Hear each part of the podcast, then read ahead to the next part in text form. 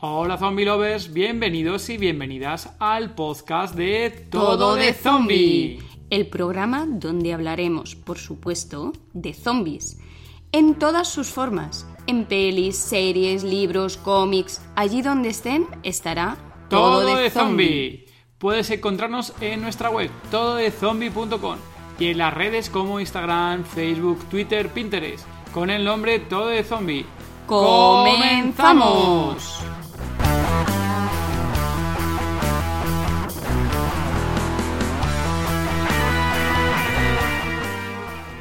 Episodio 15 del podcast Todo de Zombie. Hola Zombie Lovers, somos David y Gema y somos Todo de Zombie. ¿Qué tal Zombie Lovers? Bueno, pues ya ha pasado el aniversario de Todo de Zombie. Muchísimas gracias a todos los que habéis y todas las que habéis, estado participando, tanto en los comentarios, las publicaciones que hemos hecho últimamente, que os habéis apuntado a los sorteos, que ha sido una pasada, sobre todo el, sorteo de Instagram, con más de 2.300 comentarios para participar. También habéis, os habéis apuntado a, los vídeos en directo, tanto en Instagram como en, Facebook. Y bueno, pues que muchísimas gracias a todos y a todas los que habéis participado. Ya hemos hecho entrega de los cheques de Amazon, tanto a la gente que participaba en Instagram como en, Twitter, que han sido los ganadores y ya están disfrutando de sus 40, ¿cuánto era? 40 euros, ¿no? 40, euros de, cheques en Amazon. Así que bueno, pues muchísimas gracias a, los que habéis estado por ahí y pendientes de las redes sociales. Y bueno, pues nada más, Gemma, vamos a empezar. ¿Quién viene hoy? En esta ocasión estará desde Costa Rica Amy Jiménez Jara, encargada del proyecto Horror Hazard, enfocado en todas, en todas las áreas del género de terror. Es fan de, de los zombies y, cómo no, de The Walking Dead. Hola Amy, bienvenida. Hola, muchas gracias por tenerme acá. Estoy muy feliz, de verdad. Muchas gracias, Amy. estamos nosotros súper felices también de tenerte aquí, porque fuiste una de las primeras personas que nos recomendaron para invitarte, porque te decimos que fue Papa Oso, que nos dijo directamente, por favor, tenéis que llevar a Amy a vuestro podcast cuanto antes. Te lo digo que Papa Oso fue de los primeros que nos dijo, invitar a Amy cuanto antes. No, muchas gracias, de verdad. Es que siempre he sido fanática de los zombies desde pequeña y pues ahora vivo alrededor del género del terror, ¿verdad? Bueno, oye, cuéntanos, Amy, ¿qué es eso de Horror Hazard? Cuéntanos ese, ese proyecto que, que tienes ahí que, gestionas ahí, que lleváis entre varios. Cuéntanos un poquito, por favor. Todo comenzó, creo que hay que empezar desde el principio. Eh, todo comenzó precisamente porque soy fanática de The Walking Dead. entonces, por ahí del año 2013 comencé un proyecto que se llamaba The Walking Dead Costa Rica. Entonces, así fue como nació todo, pero era solamente enfocado en The Walking Dead. Todavía existe, pero em, fue creciendo y creciendo y creciendo. De hecho, llegamos a tener 180 mil fans en Facebook y hacíamos eventos y hacíamos muchas cosas, teníamos editores y todo. Pero eh, llegó un punto en el que yo dije, bueno, The Walking Dead en algún momento va a terminar, ya sea la serie o el cómic, porque es cierto, así, así son las cosas, ¿verdad? No va a durar para toda la vida. Ya precisamente terminó el cómic y pues por lo menos todavía tenemos la serie, pero en algún momento todo va a finalizar. Entonces yo me dije, no, tengo que montar algo que a mí me guste y yo sepa que va a durar para toda la vida. Y ahí está el terror. O sea, el terror es algo que nunca acaba en cualquier sentido el terror siempre va a vivir, bueno, el género del terror en este caso. Entonces, eh, estuve averiguando y en Costa Rica al menos no había ningún proyecto relacionado propiamente al género del terror, sino a temas geek, que es como le llaman, o ñoños, pero nada de terror. Entonces, después de toda la investigación, decidí crear el proyecto Horror Hazard, que se enfoca en todo lo relacionado al género de terror, películas, videojuegos, series, documentales, antologías, eventos, todo esto es el proyecto Horror Hazard y pues cada día va creciendo más. Ya tenemos dos años. Y cuéntanos un poquillo, quién, porque nosotros conocemos a vosotros, de, a vosotras, de los vídeos y demás que subís, ¿quién lo compone más o menos? nosotros aquí en Todo somos unos cuantos colaboradores, pero creo que ahí en Horror Hazard nos quedáis atrás, todo lo contrario, ¿no? Sí, bueno, eh, Horror Hazard lo comencé yo sola, pero en ese momento, eh, justo cuando lo comencé, solicité la ayuda de algunos compañeros que estaban en The Walking Dead Costa Rica, que hasta el momento entonces mis compañeros los principales o mis manos derechas serían Steven Monge y Karina Araya.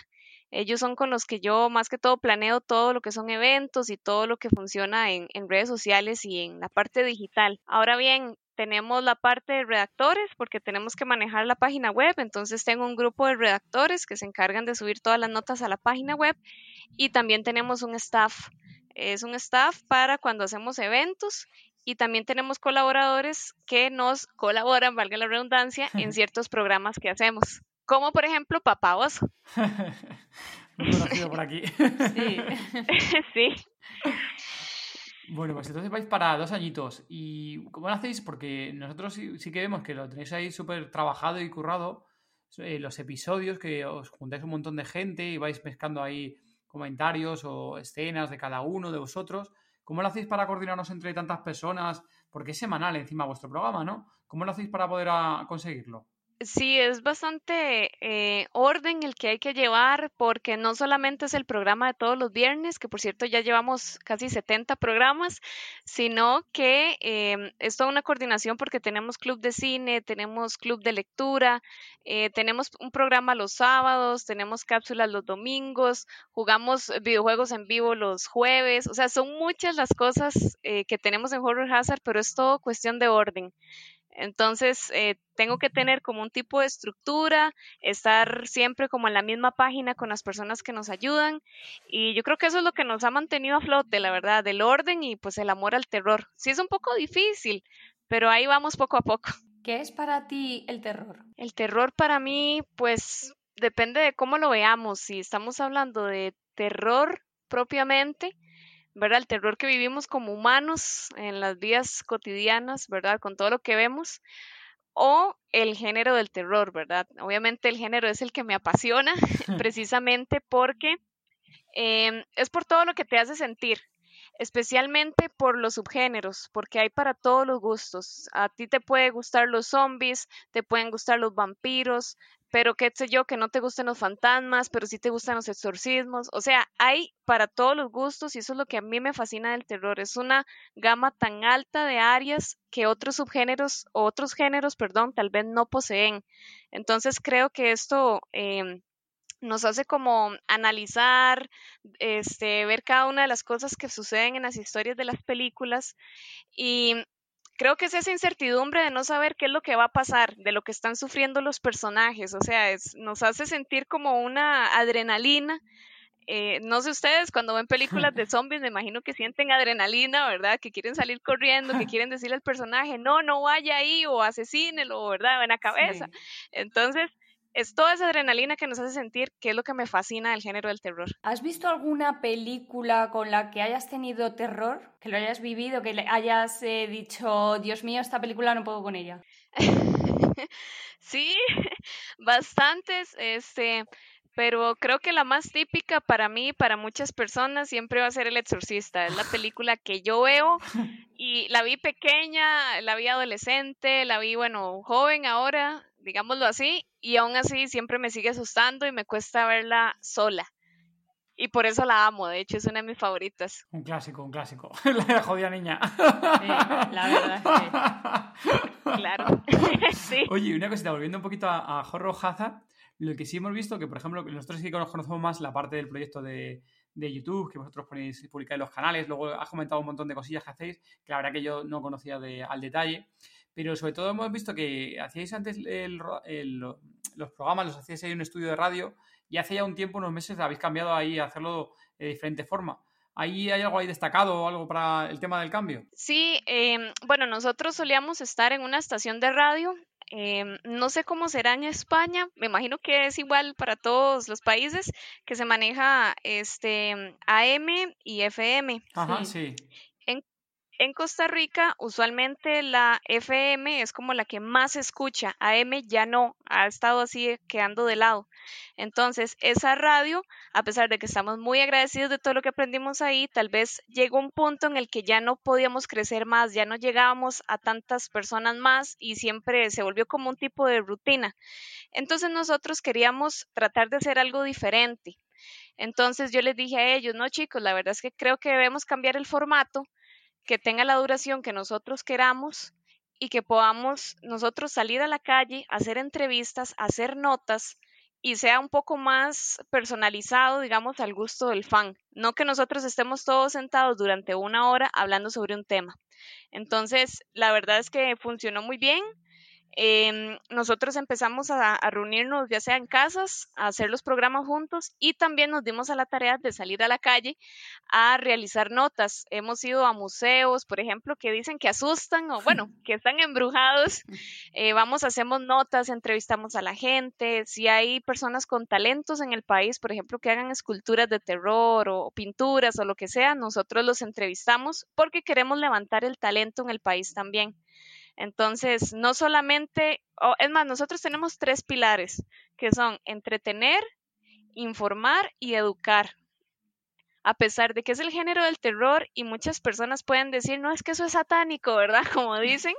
Em, en realidad no, en realidad es, entretenimiento y creo que todos podemos ir aprendiendo poco a poco, pero sí, este nuevo formato nos ha ayudado mucho y ahora en cuarentena cada uno graba desde sus propias casas y aún así nos está yendo muy bien, entonces estamos muy contentos con el resultado. Sí, está genial. Oye, por cierto, vuestra intro una pasada, ¿eh? También te lo digo, Amy, que vuestra intro nos encanta. Sí, ese día, ese día fuimos a grabar a, un lugar que está como abandonado, solía ser como una empresa textil, si no me equivoco. Entonces se ve muy tétrico, bastante tétrico. Em, Steven es productor, entonces fue un poco más sencillo porque él se encargaba de, de hacer las escenas, ¿verdad? Y toda la situación. Entonces creo que quedó muy bien. Tenemos que hacer otro, pero por la situación de ahí no, no hemos tenido el chance. o sea, quedó, genial, quedó genial, la verdad. Oye, una cosa, preguntita que tengo ahí una duda, porque casi siempre eh, los vídeos ahora, como los últimos, los últimos episodios los programas estoy grabando desde casa, tengo una duda de, del esqueleto ese que casi siempre sale contigo. ¿Ese tiene algún nombre el esqueleto? no, no volví a sacarlo, lo tengo guardado, pero no tiene nombre, no, no, no le he pensado. Hay unos que, que le inventan nombres cuando iban a la cabina, bueno, cuando estábamos en la radio le ponían nombre, pero yo no, lo tengo sin nombre. De hecho, les cuento algo gracioso. Yo lo ando en el carro y lo ando con cinturón puesto y tiene un gorrito. ¿Qué me dices? Siempre lo ando ahí. Sí. Está, está en el asiento trasero del chofer. Siempre lo ando ahí para ir a hacer cualquier mandado, él anda ahí conmigo. Dime por favor que te ha parado alguna vez algún guardia, algún policía para, para decirte algo.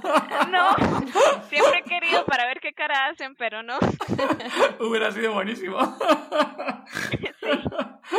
Oye, Amy, de, de pelis de, de terror, ¿Quieres más del cine clásico o del, cine moderno? No, soy más del cine clásico, bueno, el retro, que es como le, conocen, ¿verdad? Soy más de películas 70s, 80s, hasta de los 60s. Siento que es donde ha habido más calidad en cuanto a películas, pero no le quito el mérito a muchas películas modernas, por ejemplo, El Conjuro. Es una película que yo siempre voy a decir que marca un antes y un después en las décadas del terror pero como todo, así como habían películas que uno considera malas en el pasado, también las hay en el presente.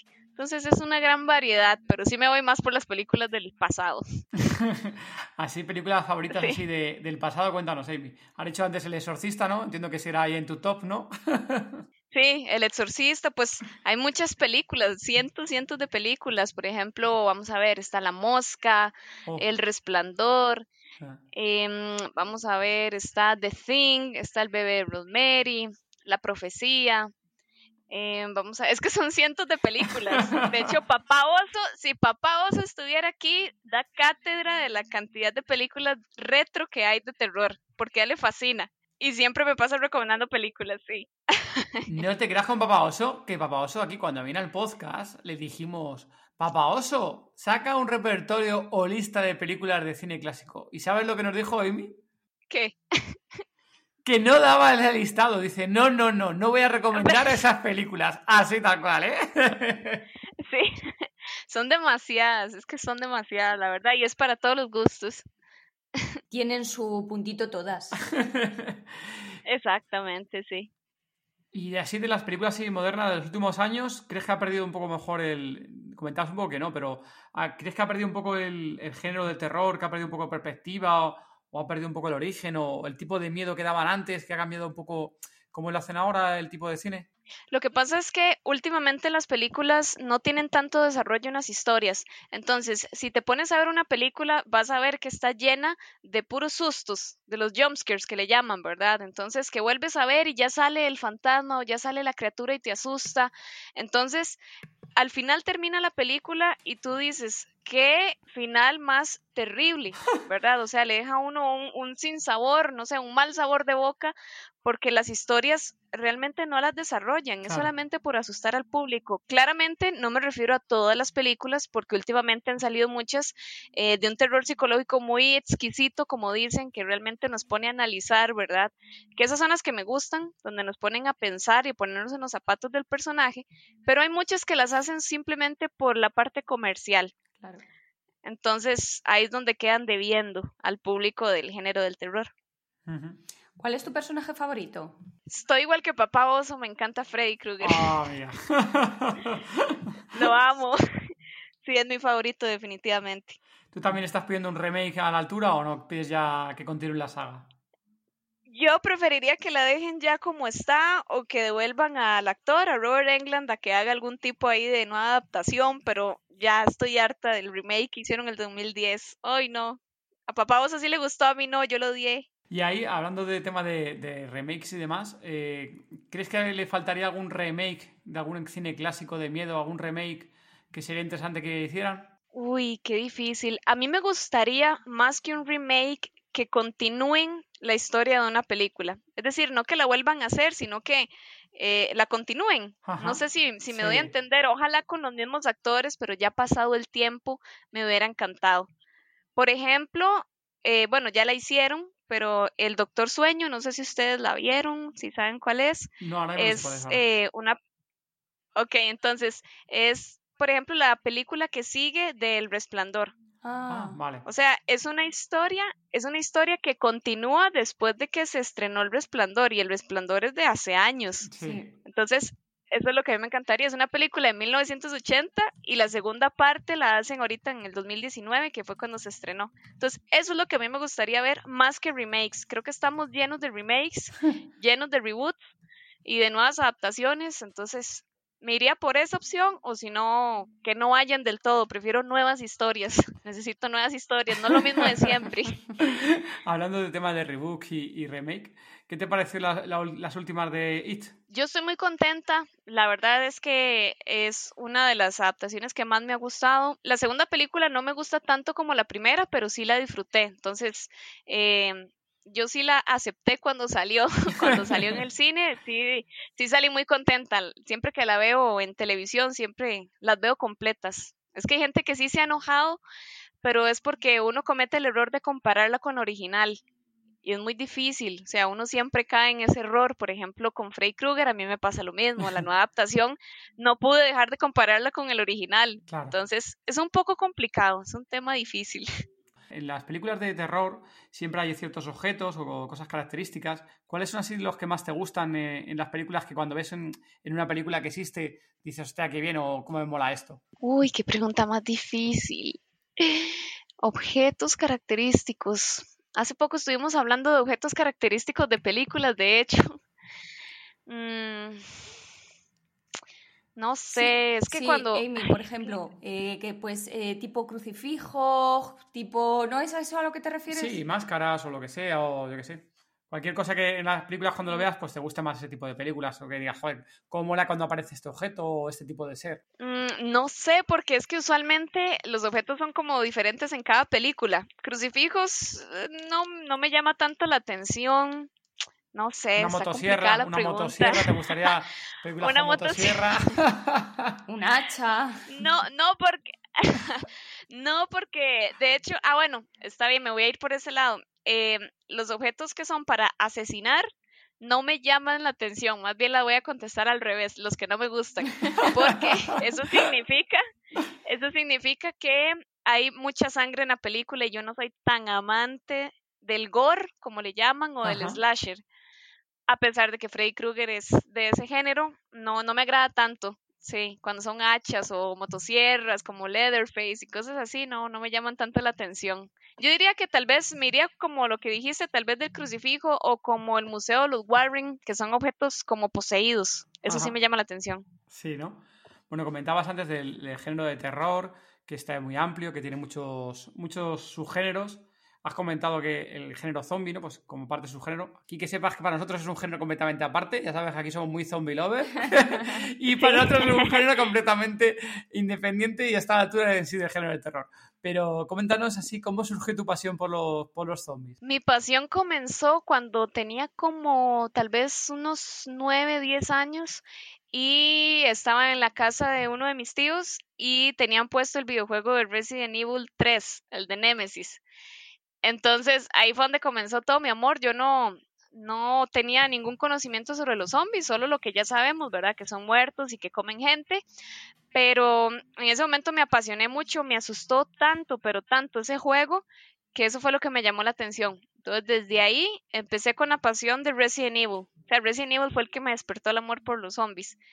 Ya después fue cuando ya empecé a ver películas, ¿verdad? Night of the Living Dead, Amanecer de los Muertos y todo, 28 días después, todas esas películas y vi que toda la vida me han agradado los zombies y apenas llegó The Walking Dead, pues fue el boom, ¿verdad? O sea, Sí. ya una serie que tiene todo lo que yo necesito, especialmente porque yo soy más fan de los zombies lentos que de los rápidos. Bueno, yo he de decir que yo, al igual que tú, también fue con Resident Evil mi primera toma de contacto, así que te entiendo perfectamente que fuera precisamente ese juego, porque yo veía como mis hermanos, mi cuñado jugaban y como tú dices, es que te, te atrapa, te atrapa el juego y es que como, es que lo vives, lo Y vives. acojona. Sí, sí, sí, sí, sí.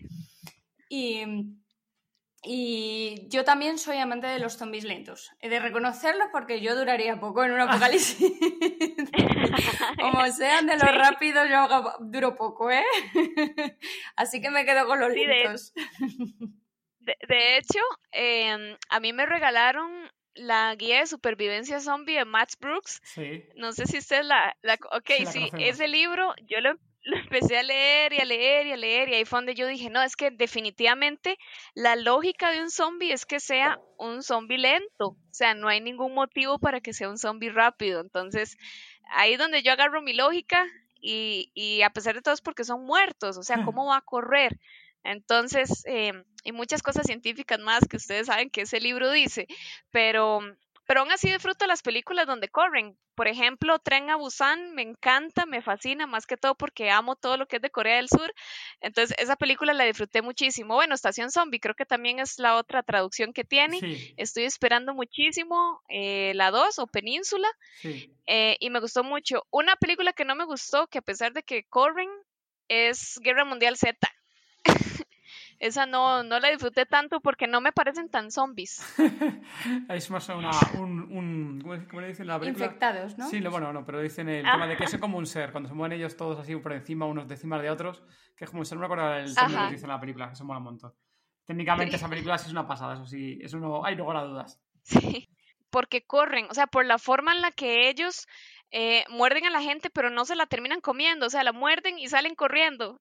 Entonces, no sé, se me pierde ahí como ese sentir de que realmente son zombies, más bien parecen como, no sé, como locos, por ejemplo. Sí, ahí es más no el sé. sentido del virus, ¿no? De, de seguir infectando el virus y propagando el virus para que el virus no muera, ¿no? Eh, que va enseguida pro- propagándose Exacto. entre los seres, más, tiene más eh, ese, ese- ese objetivo.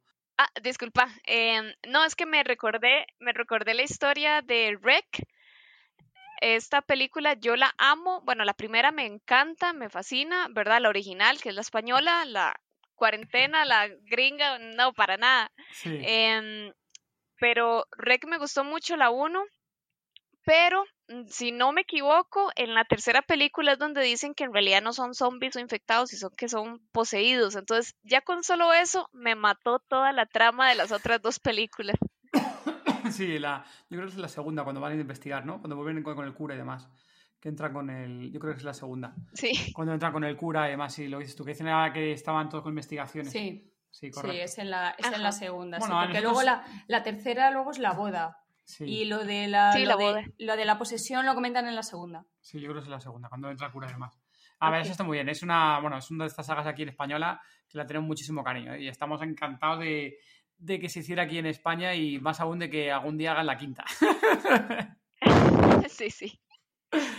Te iba a preguntar por, por The Walking Dead, ¿no? Que comentabas ahí que fue un poco cuando ya lo que comentabas y ya comenta mucha gente que por aquí, que fue el, el, boom, ¿no? del tema de zombie, ¿no? Cuando se hizo ya más popular este género. Eh, ¿Qué recuerdas de, esos inicios de, The Walking Dead, de esos primeros capítulos? Así, Amy, con, con cariño, no sé si con cariño, ya anhelándolo o no. Totalmente, yo siempre he dicho que toda mi vida voy a amar The Walking Dead y voy a ver todo lo relacionado a The Walking Dead hasta que termine. Yo soy así fan, como, no sé cómo es que dicen, de hueso colorado, que dicen, es como hasta morir. Em, recuerdo con mucho cariño los primeros episodios, ver a Rick despertando en el hospital y la comparación del cómic, ¿verdad? Porque los primeros episodios son las vivas páginas del cómic. Entonces, eso es lo que me fascina. Siempre que, que, recuerdo la primera temporada es verlo a él cuando conoce a Glenn, qué recuerdos. O sea, es una nostalgia, es nostalgia lo que me trae cada vez que recuerdo la primera temporada. Y ahí más o menos comentabas, ¿no? Que cuando empezó The Walking Dead es cuando empezaste el otro proyecto que comentabas también, ¿no? Que más o menos no sé sería a la par o esperaste un tiempo para iniciar el otro proyecto que, iniciaste en su, día. The Walking Dead, la serie empezó en 2010. Yo el proyecto lo empecé en 2013, ya cuando iban por la tercera, cuarta temporada. Ahí fue donde comencé el proyecto. Dime, Amy, ¿cuál es tu personaje favorito? Actualmente, bueno, yo, yo es que digo un personaje femenino y uno masculino. Actualmente, así como está la historia, eh, masculino es Negan. Lo amo con todo mi corazón. Y el personaje femenino es Carol. Siempre ha sido Carol, de hecho, desde la primera temporada. Bueno, no, desde la primera no, como desde la tercera, puede ser. Sí, de... Que fue donde, tomó poder. Sí, cuando cambia un poco el personaje, sí. Cuando cambió, sí, de lo que decimos de la Carol de, de la terminal. sí. Ah, sí, sí. explotó Cuando salió Rambo. Cuando salió Rambo, total. Sí. un personaje. Oye, ¿qué te ha parecido Carol en la última temporada? Ay, es una gran mezcla de emociones porque al principio nadie la quería por inútil, ¿verdad? Que decían que era inútil, pero en realidad nunca lo fue. Después la personaje salvadora y creo que últimamente ha estado muy complicada mentalmente en cuanto a sus emociones. La gente se enoja, la gente se ha enojado con ella, que cómo va a ser esto y que por ella murieron tales y tales, pero yo siento que es un ser humano o sea, bueno, no siento que es, es, un ser humano. Y como ser humano, pues obviamente ha pasado por muchas cosas traumáticas desde la pérdida de Sofía y desde antes de que empezara el apocalipsis con todo lo que sufría por su esposo Ed. Entonces, creo que ella ha vivido cosas demasiado complicadas y más bien lo que está haciendo ahorita es poco con lo que debería de, de hacer, ¿verdad? La reacción de todo lo que ha vivido. Entonces, yo la compadezco mucho y siento que es un personaje muy fuerte y espero que no muera. la verdad es que es uno de los que no quiero que muera para nada. Pero mm, me gusta mucho. Me gusta que le hayan puesto esta historia como un personaje que está quebrado mentalmente. Eh, me gusta porque la hacen ver que realmente es una humana. Entonces, y no el personaje fuerte, ¿verdad? Que trata de esconder sus emociones. Entonces, sí me ha gustado mucho. ¿Tú crees que no la están poniendo bandeja para matarla, Amy? Y ahora como están las historias, no sé, porque Scott Gimple eh, tenía una fórmula que hacía que en episodios cuando le ponían mucha atención o mucha historia a un personaje era porque ya venía su muerte. Entonces, yo espero que ahora que está Angela Khan sea un poco distinto y no usen la misma fórmula de siempre, no sé. no sé. O sea, no... sí me da miedo. Veremos sí me da miedo. el final de temporada. Ah, bueno, ahora cuando se está emitiendo todavía esto, el final de temporada de Walking Dead, el último capítulo de la décima temporada, todavía no se ha emitido ni en español, ni en inglés, ni, ni siquiera se en versión original ni doblado y todavía estamos a mediados de junio y esperando aún que, que, digan cuándo narices nos van a enseñar el final de temporada. Sí, no han dado fechas de nada y, bueno, está ahí pendiente Fear the Walking Dead y la otra serie, The Walking Dead Beyond, que no, no me da mucha emoción, pero obviamente la voy a ver porque tengo que cumplir como Walker. Tienes que ver toda la serie. Fíjate tú, me parece que The Walking Dead algún día parece que no va a acabar nunca, Amy, lo sabes, ¿no? Que a lo mejor no acaba nunca. sí, a veces me pongo a pensar eso, creo que va a llegar un punto en el que va a sobrepasar la historia del cómic y ya va a crear su propia historia. Sí, puede ser. Esto al final puede ser un Star Trek y seguir temporada y temporada y nuevas personas, nuevos personajes, pasan años, vuelven a hacer otra versión nueva, continúan en base a lo, anterior. O sea, podríamos tirarnos aquí con temporadas y temporadas de, Walking Dead 30, 40 años. Podríamos tirar muchos años. Podría pasar, ¿eh? Podría y faltan las películas de Rick. Y las películas de Rick que algún día llegarán. Aquí ya hemos comentado alguna vez que la gente dice que esas películas nunca han existido ni van a existir porque era todo humo, que no puede ser que a estas alturas y, antes de la pandemia que no había nada, no había estado el director, el guion todavía no estaba acabado y durante la pandemia igual decían que los guiones todavía siguen estar sin acabar, entonces todo el mundo decía, joder, es imposible que saque la película este año, querían sacarla y les ha venido la pandemia oh, como anillo al dedo para retrasar la película sí o sí. Bueno, ya ves. Ajá. sí, qué triste. Pero bueno, vendrán, vendrán. Dime, Amy, ¿tú qué opinas de Fair de Walking Dead? Pues yo al principio, al principio me gustó mucho, me enganchó porque se ve el inicio del apocalipsis y eso era lo que yo quería ver. Yo no era como muchos fans en ese momento que querían ver el, de dónde viene el virus y eso en realidad a este punto ya no me interesa. Pero sí me gustó mucho ver cuando comenzó, cuando salió Daniel Salazar y todos, que ese es mi favorito. Eh, pero este, me gustó mucho la primera, la segunda. Eh, pero llegó un punto donde me perdieron totalmente, donde ya los veía solo por cumplir con verlos, no los disfrutaba para nada y fueron, bueno, fue más que todo la última temporada. El tono que le dieron, eh, no sé si ustedes notaron el cambio visual, que las primeras temporadas era como un color, como un sepia, como un color natural, y ahora solo usan un gris, un gris como azulado, entonces eso me da un aburrimiento tan total y la historia Morgan a mí me encanta. Lo que pasa es que cambiaron todos los roles. Madison la mataron. Spoiler. bueno, o no la mataron, ya sabes, ya sabes, Amy, que hay muchos fans que siguen diciendo que volverán, que volverá algún día, dicen. sí, sí, exacto. Entonces, eh, creo que estas últimas temporadas perdieron el rumbo, les dio por hacer un episodio centrado en un personaje, el otro episodio en otro personaje, en otro episodio se reúnen tantos y otra vez episodios individuales, entonces ah, me aburrió demasiado. O sea, no, la, la historia no me iba para ningún lado.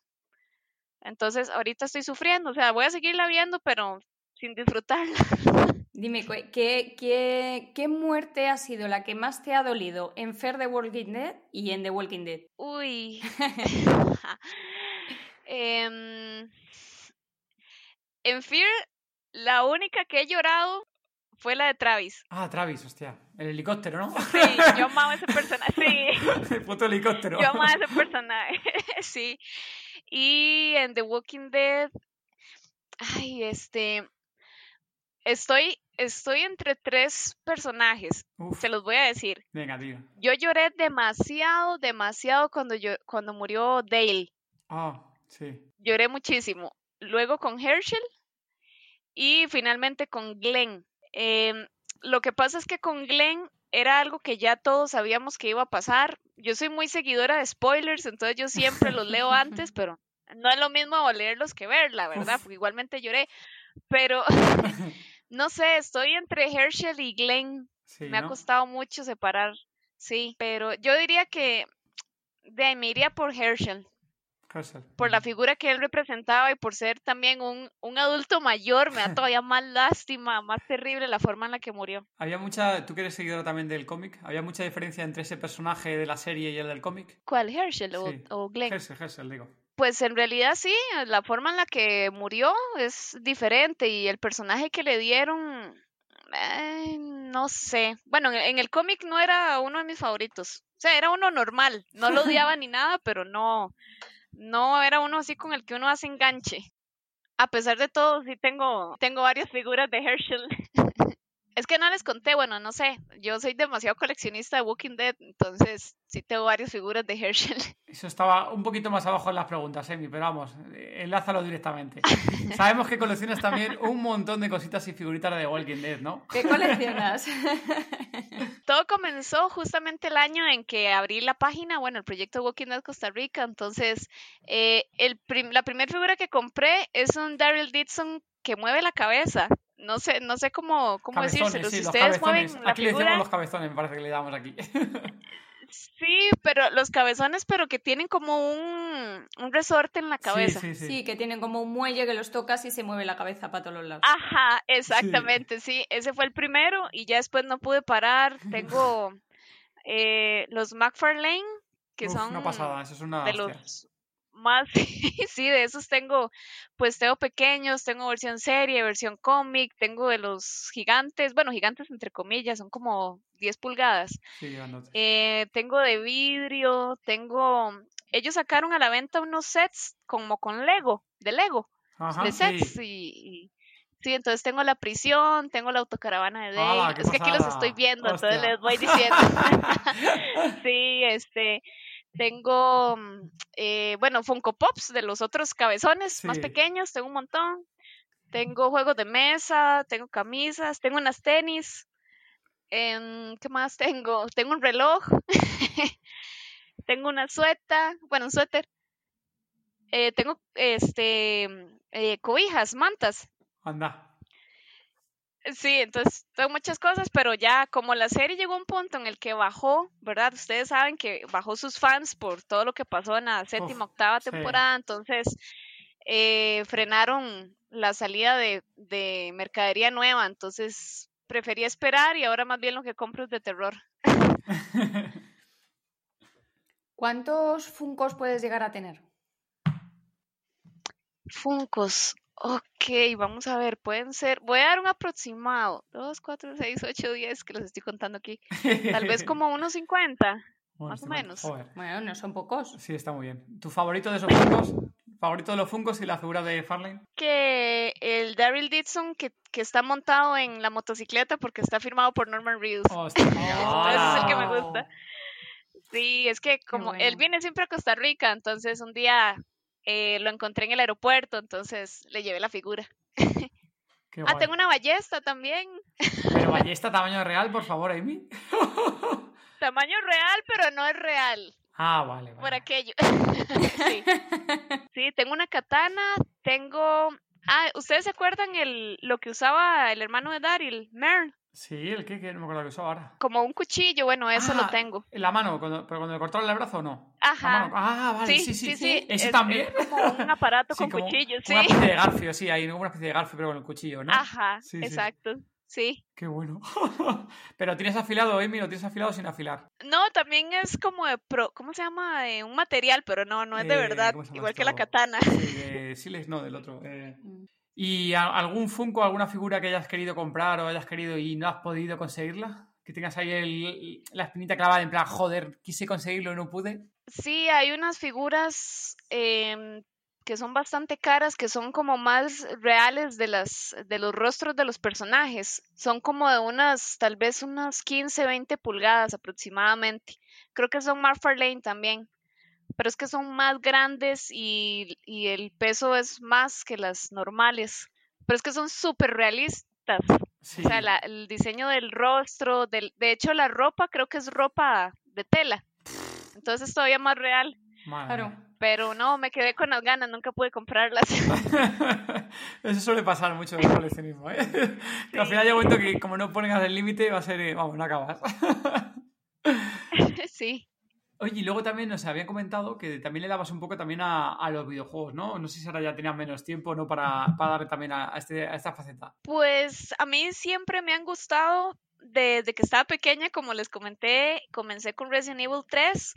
eh, ya después, eh, cuando me, bueno, pude tener el PlayStation 1, ahí compré todos los de Resident Evil. También me acuerdo que jugué Silent Hill, que no me gusta tanto, pero sí lo jugué. Em, había un videojuego que se llamaba Obscure, que era, era, digamos, yo podía jugar contigo. Sí. Control 1 y Control 2 y los dos matábamos fantasmas, bueno, criaturas. Sí. Entonces, este, o sea, yo soy más, recuerdo o jugaba más cuando había PlayStation 1 y cuando tenía el PlayStation 2. Actualmente, por falta de tiempo, no he podido continuar con videojuegos. Hay muchos que he querido jugar, pero lo que pasa es que, aunque ustedes no lo crean, yo soy amante del terror, pero no puedo jugarlo sola o con audífonos porque me espanto demasiado rápido y termino jugando nada. Entonces, este, cuando juego tengo que tener a alguien a la par, o por lo menos de compañía o algo así, pero el último que he jugado fue la remasterización de, bueno, el remake de Resident Evil 3, Ah, sí. que es con Nemesis, entonces ese es el más reciente, reciente, pero sí tengo que seguir jugando. Sí. bueno, ¿ya has jugado a la saga de la de, de Last of, of Us? ¿Has llegado a jugar a esa saga? No, no, sí conozco absolutamente toda la historia porque todos mis amigos son fanáticos, pero nunca llegué yo propiamente a jugarlo. Ah, bueno, es que ahora en breve salía encima la segunda parte y estaba la gente con el IP ahora mismo a tope con, con, eh, con esta nueva entrega. Sí, totalmente. Ahí estaba viendo porque ya muchas personas tuvieron el chance de jugarlo, entonces Sí. han salido muchas reseñas del juego. Sí, sí, es un... pues, Tiene pinta de ser el... Bueno, las notas que había era el... Es uno de los videojuegos del siglo, por lo visto, por las notas que está teniendo. Sí, David, quería eh, contarles algo, no sé si tengo un espacio ahí. Sí, cuenta, cuenta, cuenta. No, quería contarles las anécdotas de cuando conocí a los actores de Walking Dead. Sí, ahí os he comentado el tema de, de Daryl, lo teníamos aquí apuntado, Gemma la apunta aquí en las notas. y Sí, luego ah, íbamos a hablar. No, no, da igual, igual, igual. Tira, tira. Tira, era para preguntarte, iba a preguntar qué tal esa experiencia de, de conocer a los actores, que nos habías contado ahí un poco de pasada el tema de que te había firmado Daryl. Y era que nos conectaras, por favor, ese tipo de cosas, de conocerlos en persona. Sí, fue impresionante. Bueno, por, por el proyecto de Walking Dead Costa Rica, em, todo lo que tuviera que ver con actores en el país, a nosotros nos mandaban los mensajes a la página. Entonces nos decían, uy, Norman está en Costa Rica, Norman está en tal lugar, y nos mandaban fotos de gente con fans. Entonces, en ese momento tuve un contacto, que ya no me acuerdo el nombre, pero eh, digamos que secretamente me dijo qué día se iba a ir Norman del país y por cuál aeropuerto. Fíjate. Entonces, entonces fue un domingo en la mañana. Por cierto, yo iba saliendo de las 6 de la mañana de mi casa para el aeropuerto. Entonces, este, tuve la suerte de toparlo porque ellos llegan como en una buseta y de ahí entran al aeropuerto. Entonces, en la buseta venía Norman y venía Steven Young, que es Glenn. sí. Entonces, de hecho, ese fue el viaje en el que Steven le pidió matrimonio a la actual esposa. Oh, Entonces, ahí venía, ahí venía ella, bueno, cuando era la prometida, sí. Sí. Entonces, Norman es el ser más amable que existe en este mundo, es súper cariñoso, súper lindo, súper abierto a la gente. No había tanta gente encima de él, em, en realidad éramos como cinco o seis personas. Em, nosotros usualmente somos muy educados cuando vemos personas famosas, entonces, y yo tenía mucha vergüenza también, no quería tirarme encima o algo así, entonces, este, traté de respirar, ¿verdad? Y ya después lo saludé, y lo curioso es que él fue el que vino a abrazarnos, o sea, a saludarnos de beso y abrazo, él, ni siquiera fuimos nosotros. Ajá. Entonces eh, fue muy lindo, tuvimos varias fotos con él. De hecho, él se quedó un rato por ahí. Yo estaba con una amiga y él vio que teníamos cara así como de, de nerviosas, ¿verdad? Entonces Sí. Se nos acercó una segunda vez, le regaló una pulsera a mi amiga Anda, fíjate. y entonces, y yo le dije, ¿y yo qué? Le dije yo, qué vergüenza. y lo hay que que hizo- echarle cara, hay que echarle cara en esos momentos. Y lo que hizo fue, fue venir a abrazarme. De hecho, lo tengo en un video por ahí guardado. Ah. Entonces, fue muy bonito. Steven también es una gran persona, muy simpático. Y esa fue la vez que, que yo los conocí. Ese día, ellos habían venido a Costa Rica con Andrew Lincoln, Ajá. pero tuve la mala suerte que Andrew se fue el lunes y ese lunes yo Ah. tenía que ir a trabajar, entonces Amiga. no pude conocer lo que es el que yo siempre he querido conocer, ¿Y pre- entonces ¿Preferiste ir a eh, trabajar en vez de conocer a Andrew Lincoln en persona? es que si no me despedía. Te puedes haber puesto mal a Amy. Sí, entonces sí, tenía que escoger, entonces no me quedo de otra, pero Fuiste Y otra responsable. persona. Sí, conocí a otras dos personas de Walking Dead, ya para ir finalizando con la historia. Eh, conocí a mm, Austin Emilio, que fue el que hizo de Dwight. Sí, Dwight, sí. Vino dos años seguidos al país, ya propiamente a un evento. Eh, tuve la oportunidad de entrevistarlo, tuve fotos con él, chulo. videos, abrazos, es un amor de persona. Y también vino eh, Steven Ock, este, se me olvidó el nombre del, bueno, el que hace Trevor en Grand Theft Auto. Sí, sí, sí. Sí. Sí, él, entonces, este, vino y él también eh, nos hizo un video, ahí me fue el que me firmó la ballesta, la katana, pero Austin es perfecto, es súper simpático, es muy buena gente. Sí, se le ve. Sí, entonces, sí, no, no, esas fueron mis experiencias. Espero que algún día venga Jeffrey Dean Morgan, que es el que más espero. ya irá, irá, irá. Sí, sí, seguramente vaya. Sí. A saber, no sé, veremos a ver, porque con todo el tema de eventos, no sé cómo es en, en Sudamérica y demás. Sí. Pero ha habido un tema ahí, bueno, ya sabes, con el tema de las Walker y demás, que ha habido bastante movida con los actores, con el tema de gente que a lo mejor que no les, actores que no les pagaban, eh, gente que se ha quedado sin que le han devuelto el dinero. Entonces, bueno, no sé al final qué pasará. Bueno, ya con todo el tema de la pandemia, ese tipo de eventos no sé si volverán en breve o, o van a ser todos online, porque no sé, muy diferente, no sé. La esperanza que tengo es que Norman eh, se compró una casa aquí en Costa Rica. Ajá. Ah. Entonces, sí, entonces eh, por él es que viene Andrew y viene Steven. Entonces espero que traigan más personas. que vengan a visitarle, ¿no? Sí, sí, sí. estaría genial, estaría genial. Pues sí. Ah, bueno, una preguntita, Amy, que al final no te he preguntado. Juegos de mesa, decías que también tenía juegos de mesa. ¿Cuáles tienes de, de, de Walking Dead? De The Walking Dead, vamos Sí. a ver, tengo el Monopoly del cómic, tengo el Monopoly de la serie, tengo uno, de hecho aquí los tengo, tengo uno que se llama Risk, que es The Walking Ah, Dead el Survival sí, Edition. Sí. Ajá, tengo un Clue de Ajá. Walking Dead, tengo Yahtzee, em, vamos a ver, tengo uno que se llama The Walking Dead Board Game, The Best Defense, que es de Cryptozoic. Bueno, no sé, es que tienen unos nombres. Tengo un Jenga, tengo un Ah. Jenga de, de The Walking Dead, em, tengo naipes. Vamos a ver qué más. No, ahorita sí, solo esos, solo esos. Son como, Nada más. Solo nada más. son como siete más o menos.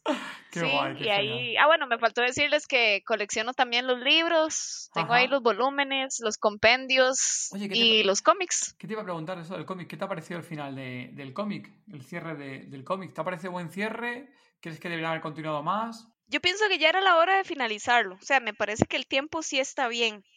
Eh, solo que hay algo que no me tuvo muy feliz, que fue la forma en la que Spoiler falleció. eh, sí.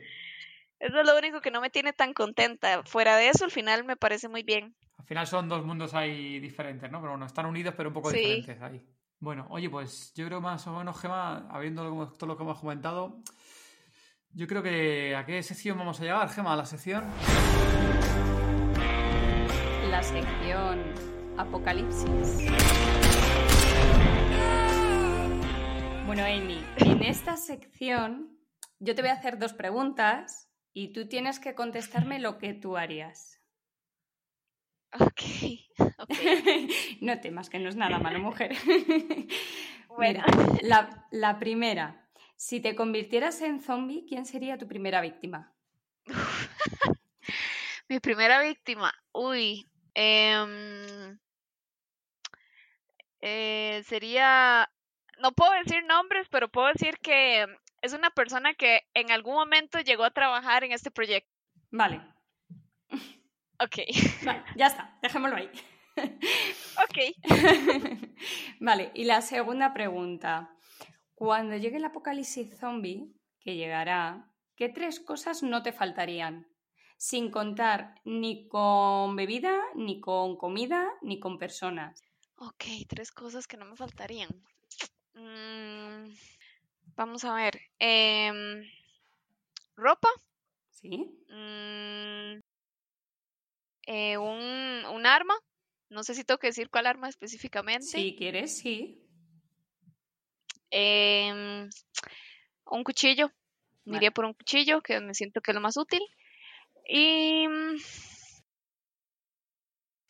em, un bulto. ¿Un? Un bulto, una mochila. Ah, vale. vale, pues está bien. Ropa, Porque, no sé. y una ropa. mochila, ¿vale? Sí, porque por lo menos ahí podría ir recolectando cosas. Ah, Las vas metiendo en la mochila. Sí, exacto. Muy bien, Amy, está muy bien en las respuestas. Yo me he tenido que sentar un momentito, que la pequeña susurradora ha empezado ahí a llorar y, y me he tenido que ir a, a darla ahí, pero bueno, he oído lo- el final, lo que estabas comentando. Bueno, pues eh, ya hemos llegado al final del programa. Muchísimas gracias, Amy, por haber venido. Y por favor, eh, dime dónde pueden encontrarte nuestros oyentes. Ok, bueno, para encontrar el proyecto Horror Hazard pueden buscarlo en Facebook, en Twitter, en Instagram, en YouTube como Horror Hazard. Voy a deletrearlo. Sería H-O-R-R-O-R y H-A-Z-A-R-D. Horror Hazard con Z. Entonces ahí lo pueden encontrar y también seguirnos en nuestra página web que sería www.horrorhazard.com. Vale, genial, muchas gracias Amy. Eh, pues nada, si quieres ahora despedirte, nosotros aquí haremos un pequeño reseña y poco más. Muchísimas gracias Amy. Se ha levantado ahora Gema también por la niña y está mal a mí. Que nada, pues muchísimas gracias por haberte pasado por aquí, Amy. Muchas gracias, de verdad, me gustó mucho y gracias de nuevo por la invitación.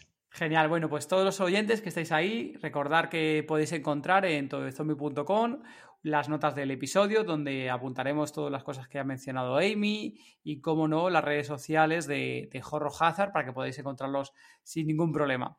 Y hasta aquí hemos llegado al final del episodio. Muchísimas gracias por habernos escuchado y volveremos el próximo 5 de julio con un nuevo episodio.